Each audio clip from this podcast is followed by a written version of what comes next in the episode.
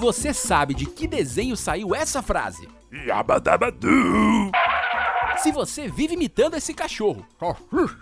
Quero biscoiteirinho! Se você ama abacate e filmes do Steve Magal.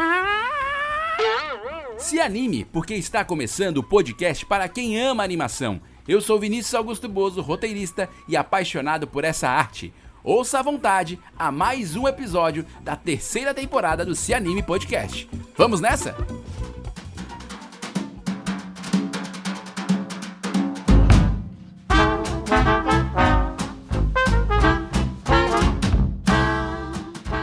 Olá, ouvintes que amam animação. Estamos começando mais um episódio do Se Anime Podcast. Esse podcast para quem é um aficionado é, por essa arte de animar. Hoje é um episódio extremamente especial. Você já, que já viu a miniatura, eu sempre falo, né? Você vê a miniatura, vê a descrição, você já sabe, então não precisa fazer muito suspense. É um episódio muito especial pra gente do Se Anime. É, nessa quarta temporada, talvez um uma das, dos papos mais esperados aí pela gente. Mas antes de começar esse papo, hoje eu tenho dois convidados aqui. Eu quero que você escute aí o Minuto ABCA, o Minuto da Associação Brasileira de Cinema de Animação, grande parceiraça nossa, que sempre traz novidades uh, e matérias de interesse de você que curte animação. Então vamos ouvir aí o Minuto ABCA.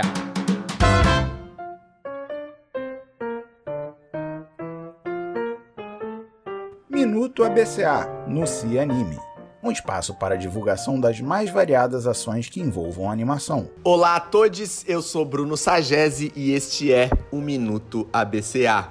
Estamos chegando ao fim do ciclo de nossa gestão. A diretoria que era composta por Nara Aragão na presidência, Raquel Fukuda na vice-presidência, Felipe Souza na tesouraria e eu na secretaria, daremos lugar à nova chapa eleita recentemente, que é composta por Adriana Pinto, de São Paulo, na presidência, César Barbosa, do Rio de Janeiro, na vice-presidência, Priscila Maria, do Pará, na tesouraria e Zé Pedro Rosa, de Minas Gerais, na secretaria. A nossa gestão se despede bastante feliz e satisfeita com o que pôde realizar nos dois anos. Acreditamos que parcerias inéditas e iniciativas que puderam impulsionar a animação enquanto categoria de trabalho e comunidade foram bem realizadas. Eu pessoalmente gostaria de fazer um enorme agradecimento aos meus colegas de diretoria, já que não pude estar tão assíduo quanto estiveram e desempenharam. Neste contexto, nos despedimos e nos deixamos à disposição para eventuais necessidades da próxima gestão e da comunidade animada. Um grande abraço a todos. A ABCA, Associação Brasileira de Cinema de Animação, é uma organização sem fins lucrativos que promove ações em apoio à pesquisa, fomento, formação profissional, difusão e distribuição da animação nacional. Se você quiser conhecer mais sobre a associação, pode nos encontrar no Twitter, Facebook e Instagram. Tudo sobre a arroba abca.animacal, sabe? Animação mas sem a cedilha e o tio. Ou mesmo mandar um e-mail para contato@abca.org.br.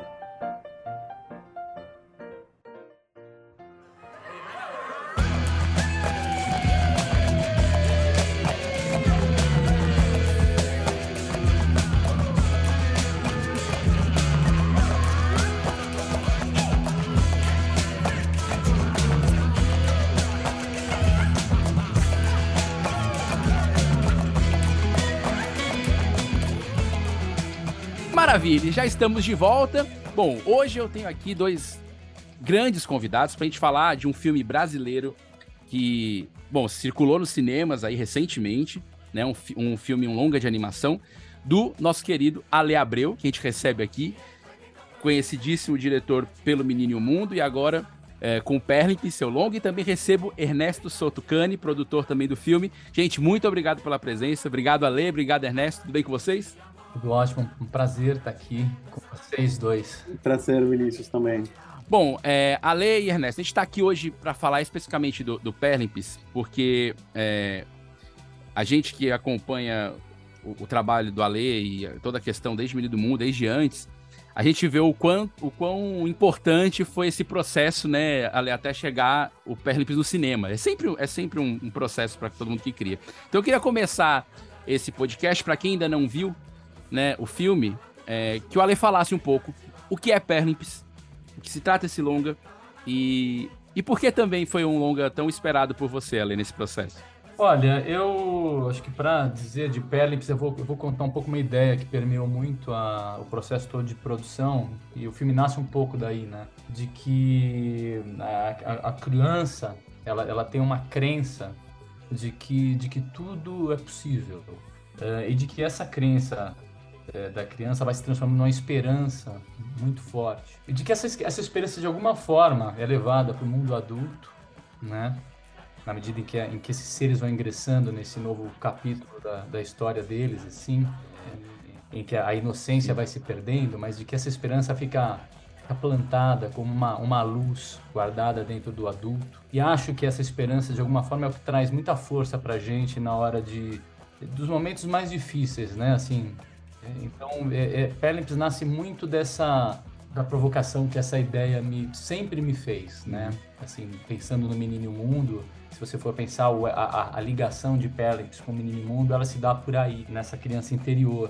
E aí o filme tem todo esse processo que, você, que a gente vai contar aqui, eu acho que nesse. Talvez seja pouco tempo para contar, mas vamos, vamos seguindo. Eu vou contando de pouquinho em pouquinho como é que foi chegar aqui. Beleza. Oh, antes de você continuar, além de a gente entrar no processo do filme, para introduzir também o Ernesto no, no, papo, o Ernesto é um dos produtores, né? Também tem a Laís Bodansky e o Luiz Bolognese com a Buriti, né? Que também entram como produtores. Aí queria que o Ernesto falasse um pouco, assim, a função de produtor em, em todo lugar, não sei, a gente, em todos os tipos né, de audiovisual, é uma figura importantíssima, né? É, é, e que muitas vezes tá nesse lugar de, as pessoas que não conhecem muito bem o mercado, o que que tá fazendo um produtor? E na animação, o que que tá fazendo um produtor? Então eu queria que você falasse um pouco como, como se dá esse teu processo no longa, Ernesto, é, e até para quem nos escuta e que enxerga isso como mercado, uh, o que o produtor faz, onde ele mete a mão na massa num filme como esse? Bom, é, a animação é uma, é, é uma carreira longa, não? de longa linha, uma maratona. Então eu acho que o, o, é, e, geralmente o, os animadores também são artistas, não? Então, os artistas precisam poder estar em um ambiente preservado é, para se concentrar na criação. Então, basicamente, um produtor é, cuida de toda a parte prática, tenta tirar esse peso prático do, do, do, do artista, do criador, para o criador poder se concentrar na criação e, e mergulhar no processo. Então, no caso do Perlimps, é, foi um processo de produção em total quase de nove anos, não? Porque a Lê passou quase três anos desenvolvendo sozinho o projeto. Eu comecei, quando eu entrei, foi processo, na parte do processo de captação. Já Laís Bodansky e Luiz Bolognese já tinham feito um, um, uma captação inicial e eu acompanhei todo o resto da captação do, do, do projeto. E depois a gente tem que administrar não? É, esses recursos para conseguir, com os recursos que o projeto tem, chegar no final do processo com é, materializar o sonho do, do diretor. Não? É, no caso do, do, do Ale, é um caso muito particular, porque Ale é, é um artista muito completo, não? E ele, e, ele também, a diferença de outras produções, ele, ele consegue é, fazer várias funções dentro. É, ele é roteirista, ele é diretor de animação, é diretor de arte, faz. Então é, um, é um, é um caso muito particular, né? É, é um, é um, Ale, uma produção com Ale é, é meio desenhada também à medida do, do, dos talentos dele, que são muitos. E cada, cada projeto tem sua própria configuração, mas isso é o que um produtor faz basicamente, e nesse caso foi foi maravilhoso para mim ver o processo criativo do Ale na, na prática, não? E nós apresentamos este projeto no, no Work in Progress do Festival de Annecy e todos os estudantes de animação do mundo que estavam lá estavam maravilhados de ver como é possível hoje ainda, é, quando o mercado está ditando as regras e, e, e, limitando tanto a criatividade, existem casos únicos no mundo como o da que consegue manter-se manter fiel a, a, a, a, um, a um sonho, a uma ideia e materializar esse sonho. Não? Inclusive, em umas, ele vai contar agora, não? Em, em umas circunstâncias é, muito especiais, não? no meio da floresta, não? O, o, o filme se contaminou também de um processo de produção e de criação muito especial, não? Com uma com uma turma pequena, imersos no meio também de uma floresta, criando uma floresta imaginária. Esse foi legal. o processo. Ali, eu acho que o que o Ernesto falou é, é legal porque para você começar, a gente abrir essa essa caixa do processo, é, esse fato de você fazer tantas coisas, né? Como é isso para você? Você roteiriza, você cria, você desenha, e isso é, é algo que a impressão que eu tenho, não só vendo os filmes, mas, mas acompanhando o teu trabalho, é que isso é uma coisa muito natural, né? Faz parte esse, esse pensar em, em, várias, em várias frentes, né? Eu vou, vou, só complementar o trabalho que o, que o Ernesto contou de, de produtor, porque ele foi um tanto modesto. porque ele, ele, ele, fez, ele, a gente sabe que o produtor fica muito no backstage é e tal, mas o, no caso do Ernesto, ele sabe o quanto ele, assim como o Laís e como o Luiz, participaram ativamente da parte criativa e o quanto foram necessários para colocar esse projeto no lugar que ele deveria estar. Né? Assim, então, acho que eu, é, é, é, eu costumo dizer que esse é um filme de, de cinco cabeças, que, de, que além do, dos, dos, produtores, né, eu, eu, eu, incluído nesse time de produtores, Laís, Luiz, Ernesto e Ale, a gente teve também a participação da Vivi, da Viviane Guimarães, assistente de direção, que também colaborou muito ativamente para para ser uma cabeça muito pensante, né? Então eu vejo assim esse trabalho de produtor é, no Perlips um grande desafio também nesse sentido, sabe? De me ajudar muito a encontrar o filme. Esse foi um filme muito difícil, porque foi um filme que partiu, é, primeiro, de, de, um lugar diferente, que é o lugar, que é o lugar da dramaturgia, que normalmente os meus filmes nascem assim de um, de um processo meio caótico, né? uhum. né? Em que eu vou desenhando e vou, e vou, eu vou criando trechos que eu não sei muito bem como eles vão se encontrar. E, só que esse filme ele necessitava de, um, de, uma, de, um, de uma dramaturgia mais elaborada, né? E, e aí eu acho que quem colocou muito nesses trilhos foram os produtores e que, e que, e que souberam é, colocar o dedo no, quando foi necessário a gente ter é, é, ajustes ou trazer alguém novo para trabalhar diálogos, por exemplo, né? Sim. Como foi o caso da Adriana Falcão, que fez com a gente uma revisão de diálogos no final da história. E também, por um outro lado, souberam com muito carinho e cuidado é, é, até que ponto eles iam é, é levar, é, é, né? Porque assim, uma coisa é você, como produtor, falar, não, o filme tem que ser assim ou assado. Outra é você falar, olha, temos essas questões, como é que a gente pode resolver, né? Vamos, dou aqui duas ou três, mas está sempre aberto a ouvir também de mim, né? Então eu me senti muito acolhido nesse, nesse processo todo pelos produtores, né? Então eu acho que isso, que isso é, um, é, uma, é, um, é um detalhe muito importante desse trabalho que, que Ernesto fez junto com Laís e com Luiz. Agora, é, o fato de eu fazer tudo realmente, realmente sempre foi uma, uma, um, uma loucura, porque assim, é um processo que se, acaba sendo muito exaustivo para mim. Ou seja, todo esse tempo de produção eu, eu, eu tava sempre envolvido com o filme em determinado. Ou às vezes estava animando, então estava fazendo cenário, é, ou pensando roteiro, ou, ou mesmo é, é, trabalhando com os produtores questões de produção, envolvido também nesses problemas do dia a dia, equipe, de formação de equipe, né? Então eu acabo me envolvendo em tudo. Isso torna um processo bem é, é, intenso, né? Mas sempre foi assim, né? Eu, eu tô meio que acostumado com essa. É, o, filme, o filme ele começou, se fosse para dar uma, uma ideia desse comecinho dele, ele surge ali no, em, sei lá, 10 anos atrás, quando eu estava encerrando o Menino Mundo, já montando o filme, eu já tinha notas de, do que seria Félix, né? Se chamava Viajantes do Bosque Encantado.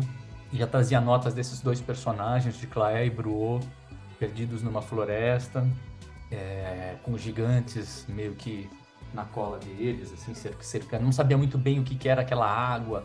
Então, assim, é meio que eu vou encontrando esses, esses, essas peças de um quebra-cabeças, vou me enfiando nesse universo. E essa é a delícia de fazer um, para mim, de fazer filme, né?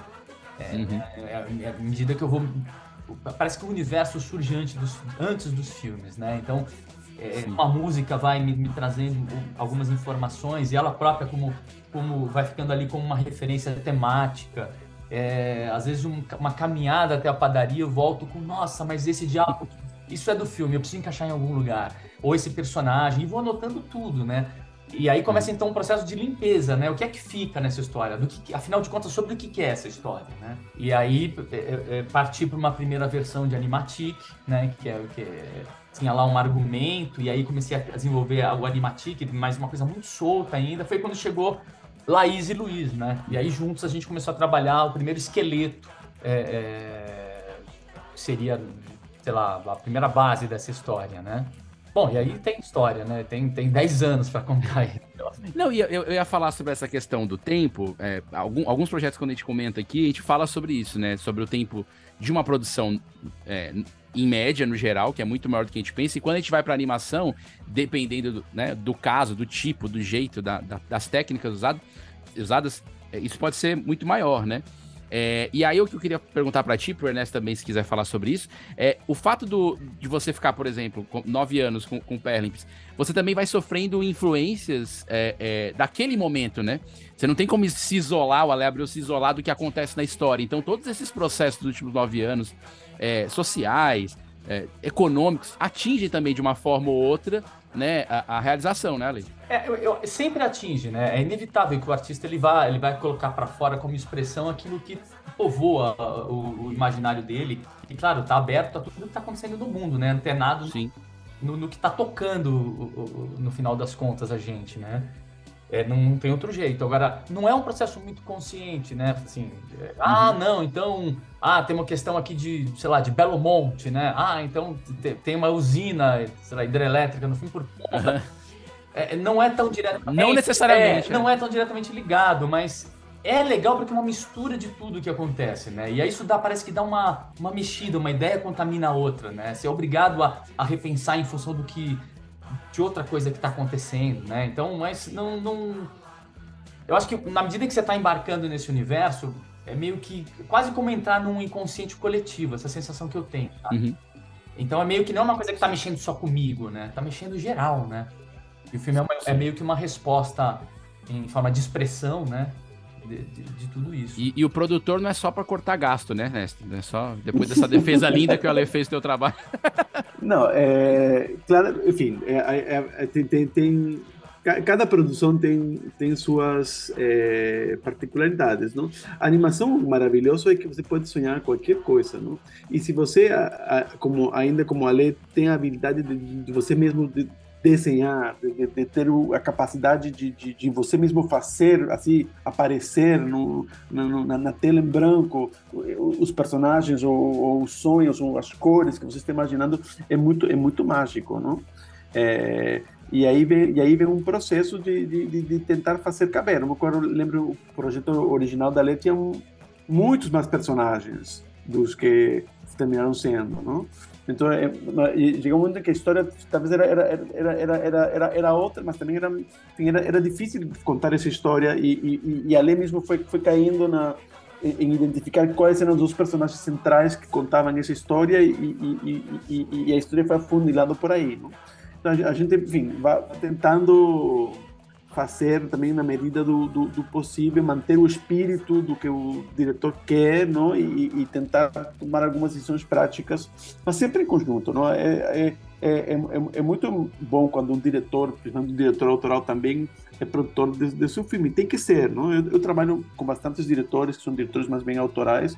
Não tem como não ser, não? Você, você, quando tem pouco recurso, você precisa dessa criatividade, dessa parceria do diretor para fazer o filme acontecer, senão seria Verdade. impossível. É, Ale, falando, já, já, falando um pouco das questões artísticas visuais, quando eu estou falando palavra artística, assim, eu entrevistei o Marcelo Marão nos episódios anteriores, e aí falando sobre trabalho com curtas e tudo mais, ele falou sobre assim, olha, eu, eu acho que quem está buscando um cinema que, que é genuinamente brasileiro, quando ele fala brasileiro, ele estava falando ali sobre o ponto de vista é, de criar uma, uma referência em si mesmo, assim, no sentido de país, de, de daquilo que é culturalmente está com a gente, é o Ale Abreu. O, o Marão falou isso. E aí eu assisti o Perlimps antes da gente fazer essa entrevista, é, e eu acho, achei incrível que no Menino e o Mundo você sai do branco, né? A tela é branca e, e, e dali vem todos os elementos e muitos elementos coloridos no decorrer do, do Menino Mundo todo, que é, que, que é lindo. E no Perlimps você já começa com um monte de cor. E a cor fica, assim, durante, durante o filme, nem a maior parte do tempo. E aí esse lance da cor eu tô, tô querendo pegar por aí, porque eu, eu acho que nos dois, um você começando do branco indo pra cor e o outro começando super colorido, você, você tem esse elemento de cor muito vivo, que eu acho espetacular, e o Marão falou isso. Então, juntando esses dois quesitos, eu sei que isso não é proposital, mas é, é, é faz, faz parte de você, assim, tentar botar o Brasil. No, quando eu digo Brasil, é essa brasilidade nossa, de alguma maneira, talvez um pouco mais direta, um pouco mais genuína, sem pensar tanto em outras referências de outros lugares, ou, ou não? Olha, eu, eu de pronto diria que não. E eu, eu, eu agradeço o Marão de ver isso, porque eu também acho que, que, que, os filmes dele também têm isso. Acho que quando a gente acha que a gente não está buscando, isso é que, é, é, que no fundo a gente está colocando. É, é, eu, eu, quando cheguei com, com o Menino e o Mundo em Annecy, é que eu, aí eu, lá na, na, nas, nas entrevistas, né, nas coletivas que, que o filme que a gente teve, as pessoas pontuavam demais isso, mas como o filme é tão brasileiro e tinha uma brasilidade incrível, eu nunca. E eu comecei uhum. a olhar, falei, puxa vida, olha só, eu, eu sou brasileiro, né? Existe uma, e uma coisa que uhum. eu nunca tinha percebido. Mas é porque eu acho que isso acaba saindo. Quando sai de verdade, sai, sai mais natural, sabe? Não é uma coisa que você fica buscando, identifica. Não, ah, então se eu fizer aqui um monte de fruta, você brasileiro. Assim, é. A coisa acaba saindo um, um, pouco forçado, sabe? Eu, eu que não sou brasileiro, veio na distância, eu acho que também a música que você escolhe, a ler, não? todo esse trabalho de seleção, de trabalho de trilha, traz uma brasilidade muito grande também a, a, a seus filmes, não?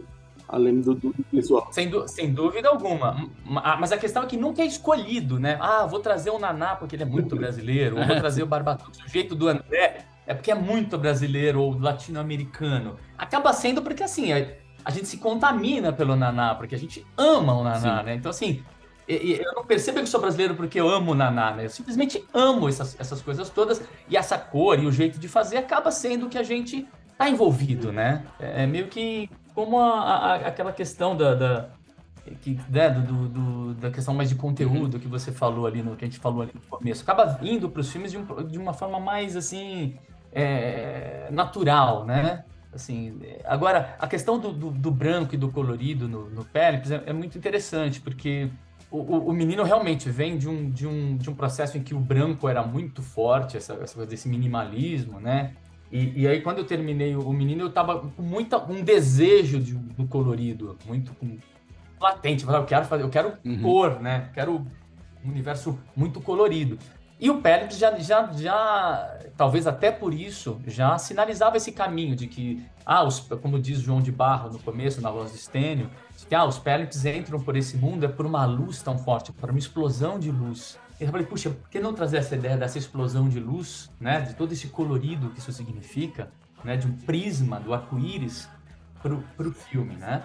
Então comecei a, a, trabalhar manchas de cor e tentar encontrar qual seria a direção de arte, né? Qual seria um caminho gráfico para o filme. E ainda em determinado momento, não sei, eu já tinha feito um monte de pranchas coloridas, tal. Eu olhei para uma delas e falei, poxa, mas e comecei a localizar ali meio que elementos, né? Falei, poxa, e se eu simplesmente reforçar um, uma outra mancha com como esses elementos que eu consigo é, é, enxergar aqui no meio e deixar todo o colorido falar mais alto, essa, essa abstração, né, que também traz outra informação importante para o filme, quase como um lugar fechado, né, da, da própria infância, um lugar assim é, em que quase você não aquela sensação de ser criança e de não entender muito o mundo ainda, sabe, à sua volta, ser só um espaço gostoso, com calor e colorido, uhum.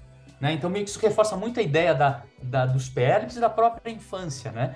E também eu acho que, de certa forma, é, é, é, vem de encontro a essa coisa de tese e antítese. Né? Eu tava num filme de branco, a antítese dele é tremendamente colorido e cheio uhum. de elementos. Né? E tentar depois, talvez, num, num, filme seguinte, encontrar uma, uma síntese disso, né? Acho que a gente está sempre trafegando como artistas nessas questões, né? De ir para um lado e para o outro para que é o, o, caminho de se conhecer, né? Não, e, e, como você falou no filme, ele fala, né, que os Pelicans vêm dessa explosão de luz, né? É, explosão de luz é, é, o branco, né? Se o pelo menos no RGB, né? Se tudo tiver lá em cima, é, veio, veio do branco também, então não deixa de. É, vem do branco. de estar tá lá. É, ali eu, eu fecho um pouquinho o, o, o, o obturador, é. né? Pra começar a ver a luz no, no, no, no, no É.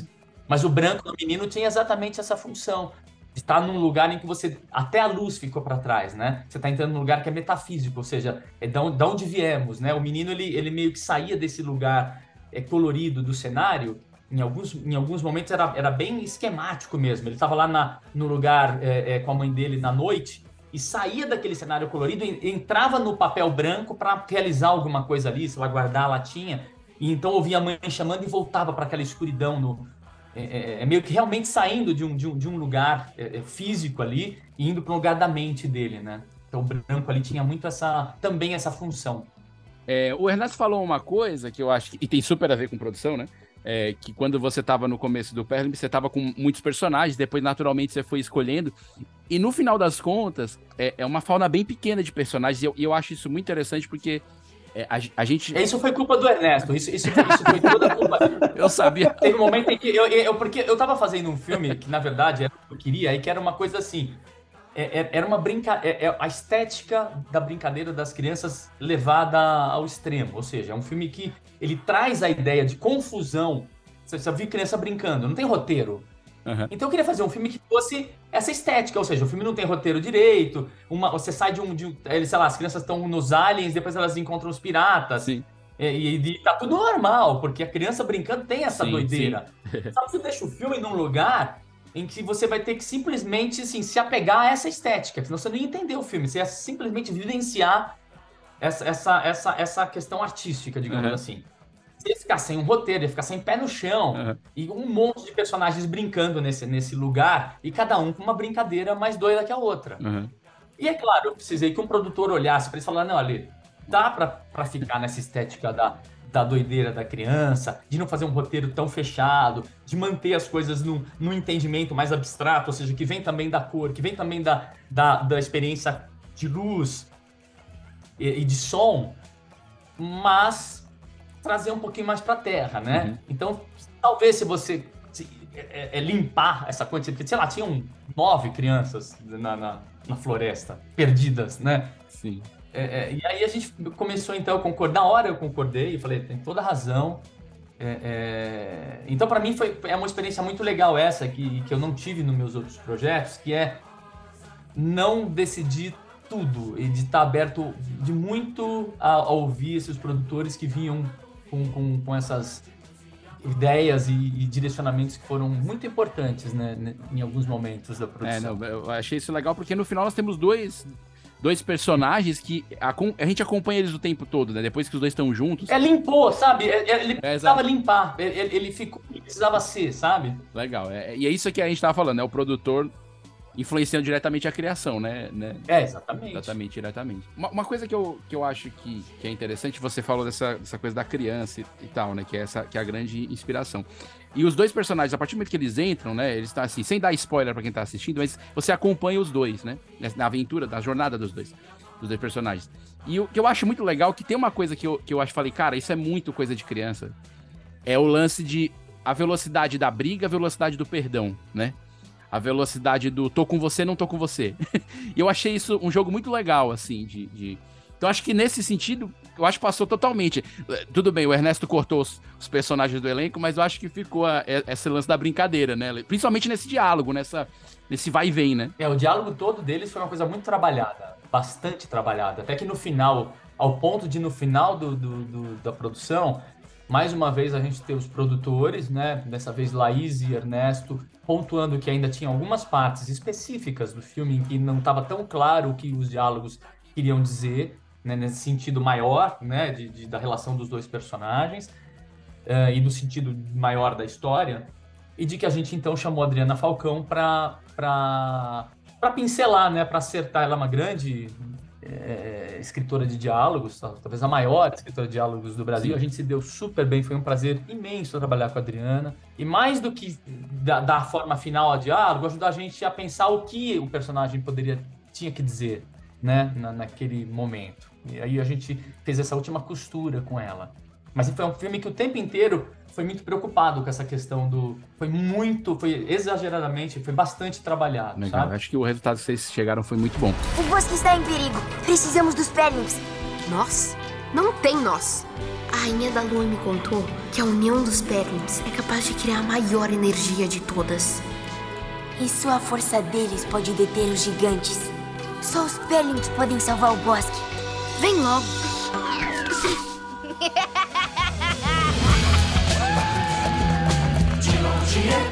pra chover, anda de cadeira rosa. No fruto é falando cachoeira, vem dar de lá pra cá.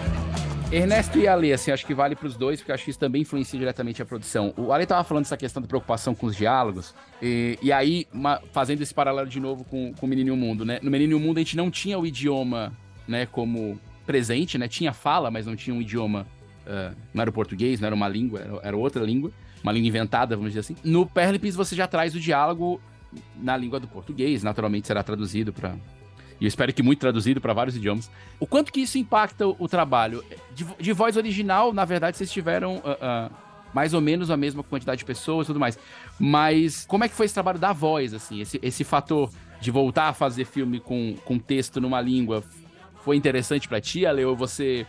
A experiência do Menino e o Mundo trouxe alguma coisa pro Perlimps nessa parte da voz? Não, mais uma vez, os filmes muito diferentes, né? O Menino e o Mundo é um filme muito lírico, assim, focado naquela criança, no olhar dele, muito, né, da, pessoal, né?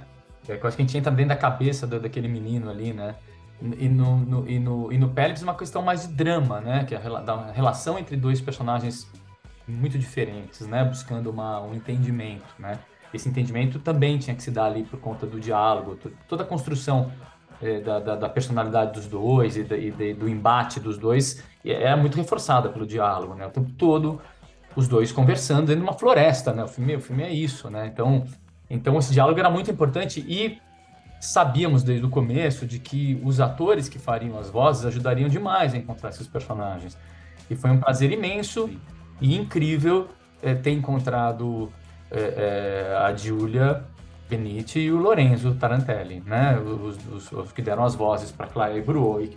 Me ajudaram, assim, na medida em que eu, eu ouço a voz deles, eles começam a, a colocar cacos e a, a, a, vamos por ali, não vamos por aqui, porque também a gente que encontrar o tom desses personagens, né? Eu não queria personagens caricatos, eu não queria um, um, um, uma voz assim que, ah, faz a voz do urso, né, eu queria que fossem realmente. Eu tinha que ir para os arquétipos, né? Eu queria, eu queria que fossem crianças conversando ali, com os problemas delas. É, é, então fosse um, um, texto mais realista, assim, né? Uma, uma interpretação beirando Sim. mais o realismo, né? É, e deixar uma, digamos assim, a coisa mais caricata para os pais no final, né? Que estão naquele mundo dos do gigantes, né? Agora, na medida em que eles começaram a trabalhar essas vozes, é que eu fui entendendo melhor os personagens, né? Então me ajudaram demais os dois. E tivemos para também a colaboração de Melissa Garcia, não? que fez o casting desses atores e que, enfim, que trabalhou... E a direção, né, também, né? Voz. Também tivemos uma participação de, de, de na, durante a preparação, uma preparadora de elenco que trabalhava com as crianças, assim, para, para Daniela Sturbilov, acho que é o nome dela, para, para, para criar, para trazer também esses rasgos animais, não? Faziam umas brincadeiras no início. Foi, foi enfim, um, tivemos Estênio Garcia também dando a voz de João de Barro, que foi maravilhoso esse processo, não? De, de, de como ele trouxe também essa personalidade. E o que você estava perguntando, já o filme já saiu nas salas na França, já, já ouvimos em, em francês, tá, estão fazendo Estão fazendo uma versão ah, em sueco, estão fazendo uma versão em chinês, estão fazendo uma versão em japonês. Nossa, isso é divertidíssimo, né? Vamos ver daqui a, daqui a, pouco. E até, está, até estão fazendo uma versão em português de Portugal. Olha que legal. que demais.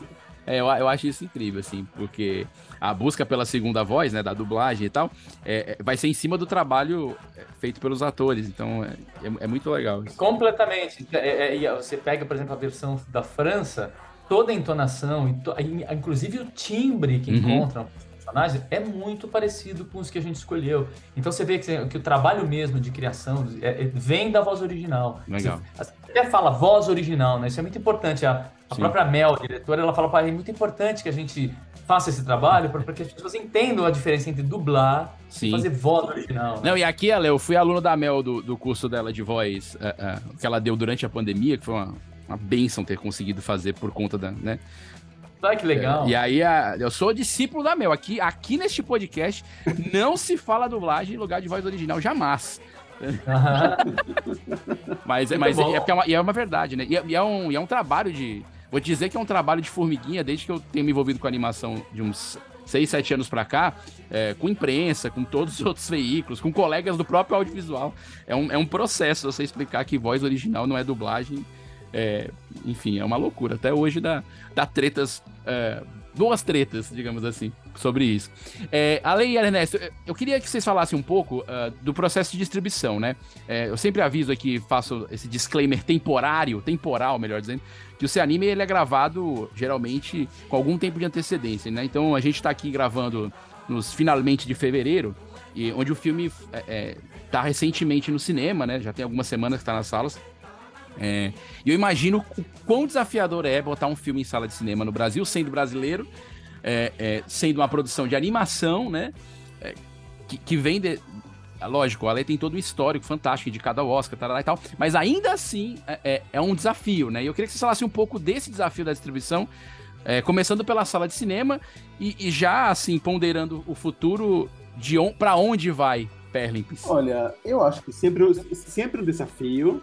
Mas eu acho que eu, o, o, filme da lei tem a vantagem de que, de, de, dialoga com dois uhum. públicos também. Não? Então, tem, tem um circuito de pessoas que seguem o trabalho de Alê ou que seguem o cinema brasileiro, que é um público muito fiel e que, e que, e que está acompanhando o filme. E também tem esse público infantil, que é um, que é um, que é um outro circuito que a gente também está atingindo. Não? E eu acho que a vantagem do filme infantil é que também tem uma cauda mais longa. Não? O, filme, vai permanecer muito mais tempo em, em cartaz. Não? Teve um lançamento de, de porte médio. É, enfim, tá, hoje em dia, levar pessoas nos cinemas no Brasil, depois da pandemia, enfim, não, não voltou a ser o tamanho do mercado que era. Mas mesmo assim, é, a gente está tendo um resultado muito legal, está escutando realmente um feedback e, e, o mais importante é esse, esse, é, é, essa boca a boca que, que, o filme gera, porque proximamente cada vez a, a janela com, com as plataformas digitais é, é mais curta, não? Daqui a pouco já vai estar também nas plataformas digitais. E também a, a carreira no Brasil vai se retroalimentar também da carreira internacional, não? Que é, está fazendo uma carreira internacional muito legal, não? Já, já, já la, porque Sim. lançar um filme brasileiro em salas de cinema eh, no estrangeiro é muito difícil. O filme acabou de se lançar com quase 190 cópias na França, eh, Nossa, toda França.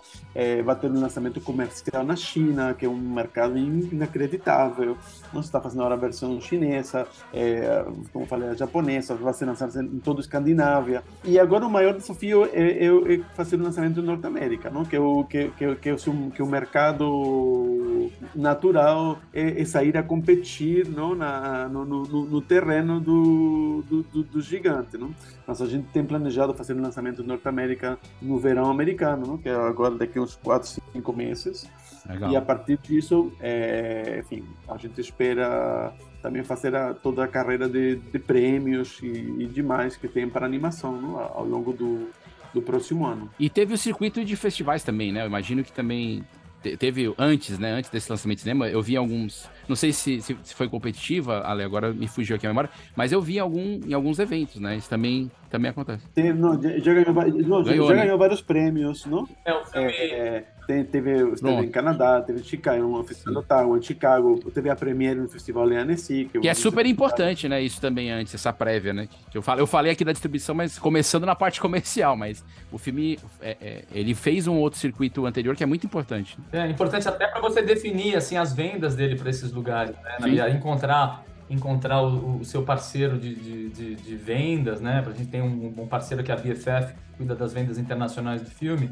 E que, assim, na medida que ah, o filme foi selecionado para Annecy, enfim, toda uma coisa meio que vem junto, né? À medida que você está em Annecy, você uhum. tem gente lá do mundo inteiro olhando o filme, né? Então também isso facilita esse trabalho de. de os festivais são, são também mercados, né? Sobretudo, são lugares onde o filme é visto é, não só artisticamente, mas também como um conteúdo para as plataformas e para os países, para quem está lá buscando conteúdo, né? Buscando produto, né? Digamos assim. Sim, a gente, a, a, gente teve uma carreira muito legal, porque a gente chegou, a gente já fez uma, uma apresentação no mercado do Festival de Cannes, a gente já tinha um comprador francês, quando a gente chegou em Annecy para fazer o lançamento do filme, a gente já tinha um comprador antes de apresentar o filme. Então, foi muito legal, a gente já, já, já chegou com uma carreira internacional muito sólida. Né? É muito melhor do que o Menino Mundo, por exemplo, se for comparar, Sim. né? É, o Pérez ele chega, digamos, com, com um terreno muito mais já assim aberto, né?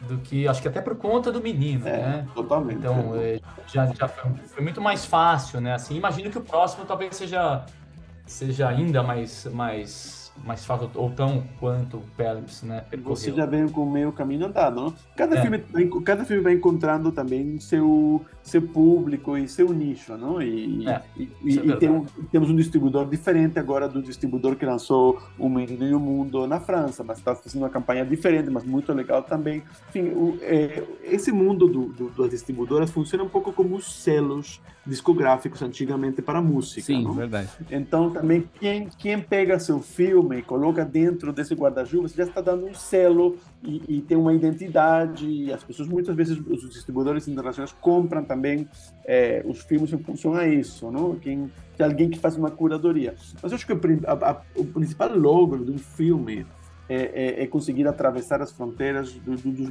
mercados e se lançar comercialmente em cinemas não? e fazer carreiras em diferentes mercados. Eu acho que esse é o, é o principal prêmio que um cineasta é, pode ter, né? principalmente um cineasta independente, que é tão, tão difícil chegar a isso. E nesse sentido, a carreira de Perlin está sendo incrível, a quantidade de países e ainda os outros países que virão pela frente. Não? É. Porque quando você faz um filme como o Mundo, que não tem que, que tem diálogos, mas não tem uma língua, é um filme que é o sonho do distribuidor, porque vai vender para todo mundo, ninguém tem que investir em, dubla, em dublagem.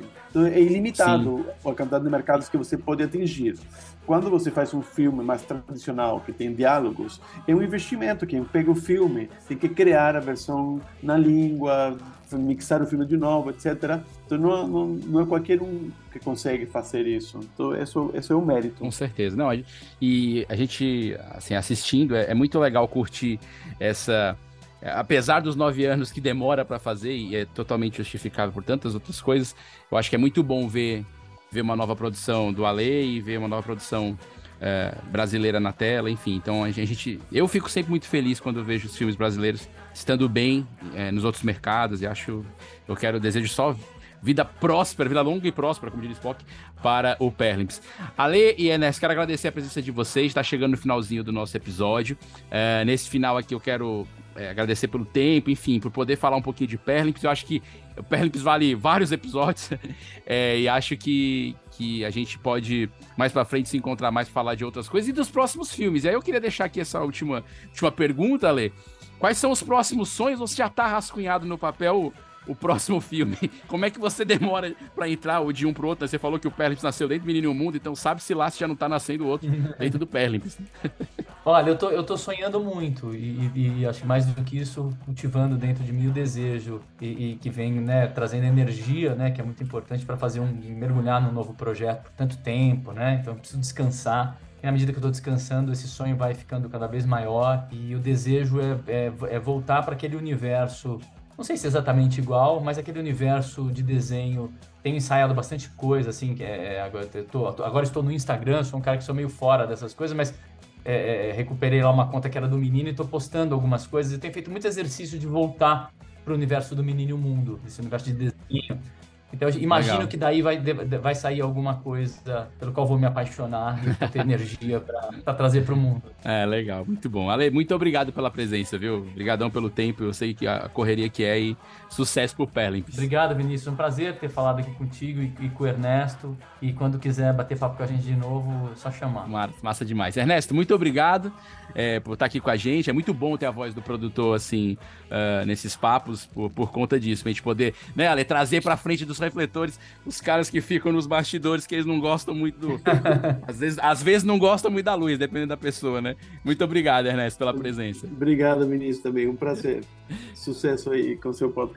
Maravilha. E você que está nos ouvindo, chegou até aqui, não se esqueça. Acesse cosmonerd.com.br e leia mais. Temos resenhas, críticas, enfim, todas as notícias do mundo do cinema, da literatura, das HQs. Então não deixe de acessar lá e segue a gente no Instagram, né? Se ainda não segue agora, até o Ale Abreu voltou, já estamos seguindo lá. Siga-se Anime Podcast e não deixe de ouvir os próximos episódios dessa quarta temporada que está demais. Até a próxima, valeu! Daqui pra lá. Esse podcast é editado por Radiola Mecânica. radiolamecânica.gmail.com